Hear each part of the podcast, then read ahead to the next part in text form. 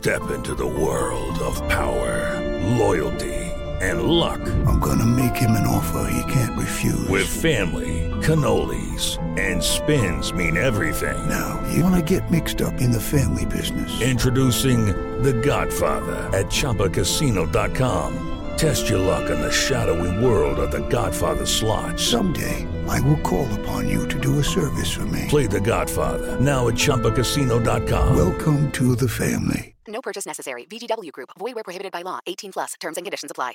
Nossa É Conversa, um prazer enorme conversar com você. com Vanderlei Nogueira. O calendário de 2021 já foi anunciado pela CBF e será um, um calendário haja fôlego, fôlego e resistência. né? Tem todas as competições possíveis eh, dentro do calendário de 2021. Para você ter uma ideia, o Campeonato Brasileiro vai terminar no final de fevereiro, tá certo? Esse campeonato atual vai acabar no final de fevereiro, depois do Carnaval de 2021. E quatro dias depois já vai começar o Campeonato Brasileiro de 2021. O Paulista. É, é, perdão, os estaduais, os estaduais com 16 datas. né? E vamos ter tudo: Campeonato Brasileiro, vamos ter Supercopa, Copa do Brasil, Sul-Americana, Libertadores da América, eliminatórias da Copa do Mundo. Enfim, tem um pacotão, além de todas as outras divisões que também estarão em atividade. Então, por isso que eu estou dizendo, haja fôlego, né? É, é um calendário que, olhando assim, você fala, poxa, vai precisar de muito oxigênio aí. Então, nós vamos conversar com o professor Moraci Santana, um dos grandes preparadores físicos do futebol brasileiro, da história do futebol brasileiro. Moraci, que é um especialista em várias áreas, está conosco aqui, já está no telão, estou vendo aqui, o nosso Moraci Santana.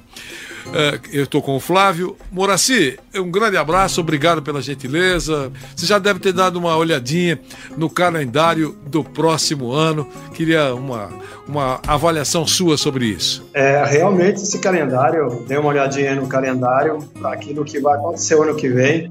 Até andei pesquisando é, pelo número de datas aí. Eu vi que Paulista 16 datas, Copa do Brasil 16, Brasileiro 38 datas, somando aí são 70 datas, né? É, você pegando a partir de final de fevereiro até o início de dezembro, que é a última última data aí do brasileiro, você tem em torno de 78 a 80 datas, mais ou menos, para cumprir essas 70 datas. Levando em consideração que tanto a Copa América como a eliminatória da Copa, é, os campeonatos não vão parar, não vai ter paralisação. Então, não vai comer datas do, dos campeonatos. Então, você tem aí uma folga de mais ou menos 10 datas, que é muito pouco, né?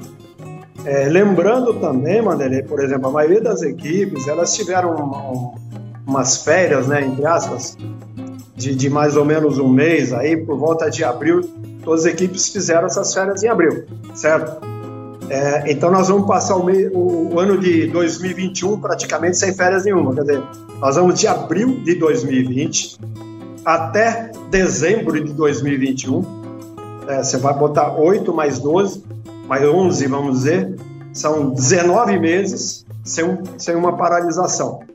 Né? Que normalmente você cumpre uma temporada, tem um mês de férias, depois você cumpre uma outra temporada. Normalmente gira em torno de 11 meses. Nós vamos ter 18 a 19 meses de competição sem uma parada. Entendi. O nosso Flávio Prado faz uma pergunta ao professor Moraci Santana. É, Moraci, eu, eu fuçando aí o que está acontecendo pelo mundo, é, vi, por exemplo, que a Argentina mudou o sistema de competição para que ela pudesse fechar o ano neste ano ou com o prazo mais curto possível. É, além de ter cancelado um, um, campeonato, a Supercopa, quando a pandemia começou. E eles dividiram, são 24 clubes, dividiram em seis chaves, e aí uh, o número de jogos diminui. Seria uma alternativa para o futebol brasileiro? Uh, você veria com, com simpatia diminuição de datas de todas as competições, Moraci? É, sem dúvida, né? Para que não haja essa sobrecarga. Vai ser uma sobrecarga muito grande, né? Você botar aí 18 ou 19 meses de competição sem ter é, uma paralisação lá, porque não tem como ter essa paralisação, sem dúvida, seria uma alternativa e uma alternativa muito boa, né? É, você fizesse, de repente, um campeonato brasileiro de uma maneira diferente, é, um campeonato brasileiro com menos data, que são, você tem 38 datas para cumprir esse campeonato brasileiro. Sem dúvida, se tivesse uma outra forma para diminuir é, esse total de datas aí, com certeza seria muito bem-vindo para os clubes. Eu acho que você teria, inclusive, um campeonato mais competitivo. O que vai acontecer aí? É, com essa sobrecarga toda de jogos, a gente não coloca só os jogos, você coloca as viagens também, que, que desgasta muito né, o atleta. Com certeza nós vamos ter um brasileiro aí meio que arrastado, né? Vamos chegar, chegando a fase mais decisiva, vamos dizer lá, hora que virar o turno, vai ter uma, um, um, desgaste muito grande e a equipe se arrastando em campo. Com certeza vai passar muito por isso. E eu estava pensando aqui, Moraci, eu abri falando, né, a necessidade de fôlego, resistência e, e, elenco grande, né? Claro que se você tivesse 30 jogadores todos no mesmo nível, seria um sonho dourado. Mas, uh, e elenco grande, né? Porque as coisas vão acontecendo. Suspensões, contusões, mudanças, enfim, por esse ou por aquele motivo. Elenco grande. E nem todo mundo tem cofre para contratar. E alguns contratam e, e contrato não nego, pago quando puder. O que, que você pensa? Sem dúvida, essas equipes que têm um pouco mais de condição aí e têm um elenco melhor, elenco melhor tecnicamente, é, com um número mais, mais elevado de, de, de atletas com, com, um nível técnico melhor, com certeza vão levar, é, é, é vão levar vantagem nas competições, como já vem acontecendo, né? O Cruzeiro, um tempo atrás aí, ganhou muito bem o brasileiro, com uma certa facilidade. O elenco do Cruzeiro trocava o, o, durante os 11 aí, durante a competição e não caía o ritmo. O Flamengo, o ano passado também bastante parecido, né? Um elenco é, com, tecnicamente muito bom e, e, e, trocava os atletas e a equipe não sentia o ritmo, não sentia é, um desentrosamento e conseguiu passar muito bem é, no Campeonato Brasileiro, até fazendo Brasileiro e Libertadores mesmo assim conseguiu é, levar a equipe bem até o fim. Com certeza, as equipes que tiverem um elenco maior e melhor tecnicamente, conseguindo fazer essas trocas, as substituições quando necessárias, com certeza vão levar vantagem.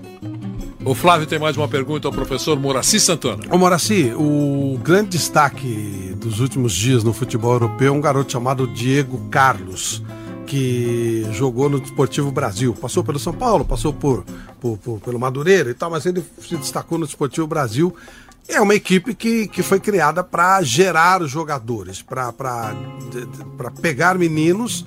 Eles nem se preocupam tanto em competir aqui no Brasil, competem, mas é, de uma maneira mais tranquila. É, mas o objetivo é, é revelar jogadores. Você trabalhou há pouco tempo no Red Bull, que também tem esse objetivo, só que com o objetivo de competição também, mas com jovens jogadores. Os clubes de camisa, os clubes tradicionais, estão perdendo esse tipo de espaço. Esse Diogo Carlos aí vai ser vendido por um caminhão de dinheiro pelo Sevilha, como já foi vendido por Nantes, como já foi vendido do Estoril para o Nantes. Enfim, é, até isso o futebol brasileiro está perdendo, professor?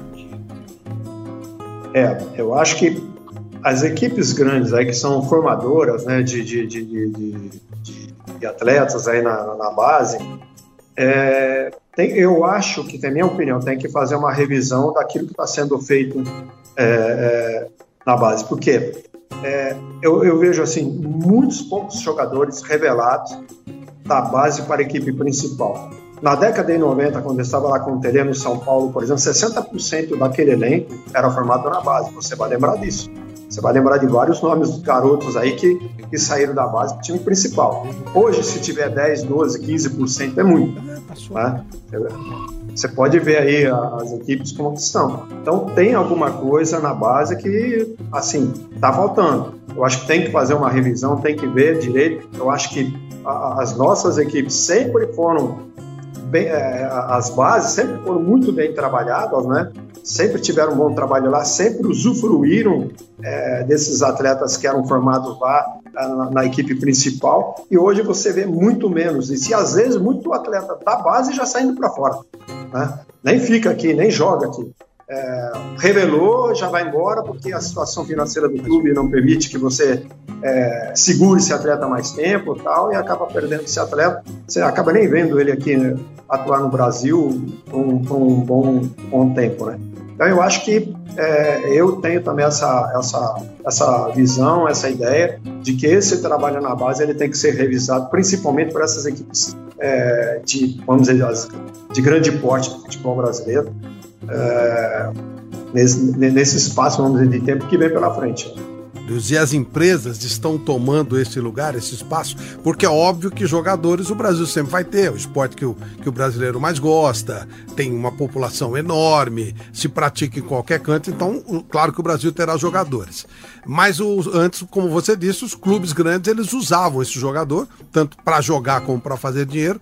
E agora o que a gente nota é, mesmo os que estão em time grandes, os empresários têm cotas enormes desses jogadores. Os clubes, como o Red Bull, vai fazer um caminhão de dinheiro com vários jogadores jovens que está contratando. As empresas e os empresários estão tomando espaço que os grandes clubes não estão sabendo usar, professor? Sem dúvida. Eu acho até que o Red Bull tem um pensamento diferente, né? Porque os jogadores da base do Red Bull também são revelados para o, o, o, vamos dizer, o conglomerado Red Bull, para as quatro equipes que tem no mundo. Tem menino aí que saiu daqui foi para os Estados Unidos, tem menino que foi para a Áustria, tem menino que foi para a Alemanha e alguns também estão sendo utilizados aqui no Brasil. Eles formam o atleta não para vender para outros clubes, mas sim para esses quatro clubes que fazem o grupo Red Bull, né? E, mas eu vejo assim, essas empresas estão realmente você vê, o Mirassol mesmo, ele tem um, um convênio, que é um, que é um clube empresa, tem um convênio com, com um clube de Portugal. É, às vezes o atleta vai lá, pega experiência lá em Portugal, jogando, é, no, no, acho que é Portimonense, e, e, e depois retorna para o Brasil. O menino que fez o segundo gol do, do, do Red Bull aí no, no, último jogo, o Luiz, ele foi, ele foi para a Alemanha e voltou. Aí já está sendo utilizado aí no time principal do Red Bull.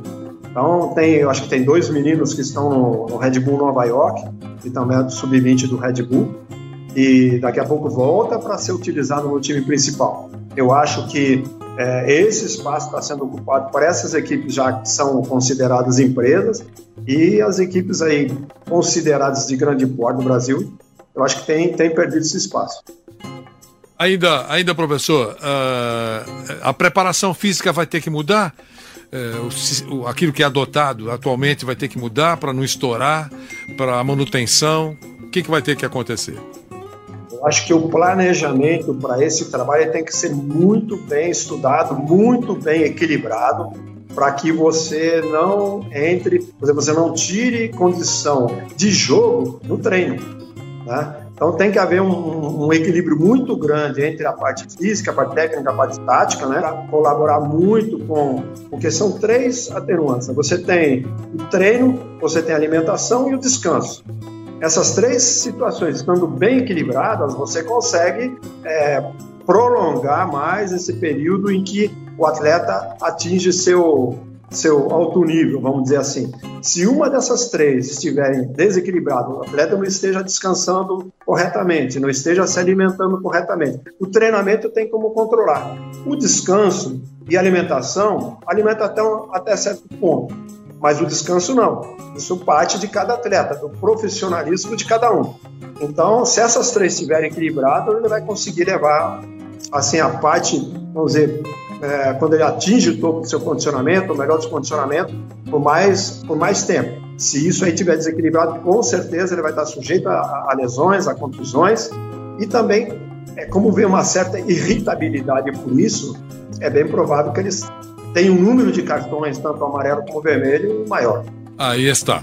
A palavra do professor Moraci Santana é aquilo que o Chacon fala sempre aqui pra gente, é, dizendo que essa é a preocupação babá, né? Quer dizer, tem que ser babá de, de, de alguns jogadores para que eles não deixem de descansar. É a recomendação babá.